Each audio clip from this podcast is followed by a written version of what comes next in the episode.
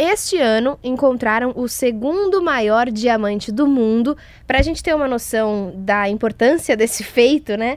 O primeiro o maior diamante do mundo foi encontrado em 1905. Ele ainda é o maior diamante do mundo, né, Gil? Tem cerca de 3 mil quilates, é um número assustador.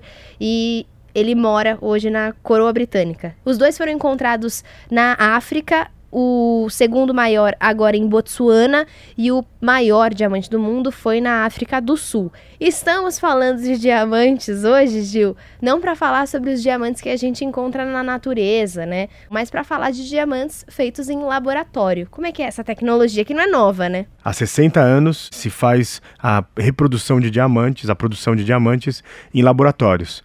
Porém, recentemente a Comissão Federal de Comércio americana definiu que diamantes cultivados em laboratórios também são considerados pedras. Ah, e começa toda uma corrida sobre isso. Uhum. O que tem de vantagem? Primeiro que uma startup americana conseguiu fazer um diamante de um quilate em apenas duas semanas. E o custo um terço do valor normal de um quilate da natureza.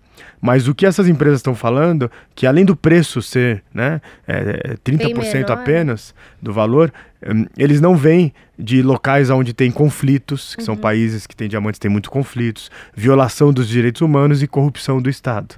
E então, você comprar um diamante, é, um diamante feito em laboratório, além de você economizar, você tem toda uma origem ética dele. Mas aí fica a questão, né? Porque o preço dos diamantes também tem muito a ver com a dificuldade dele ser encontrado. E agora que a gente vai poder produzir diamante assim em laboratório, será que ele vai ser tão caro e tão raro e tão maravilhoso quanto ele é considerado hoje? Não sei. Mas já tem algumas joalherias que estão se movimentando aí para aceitar.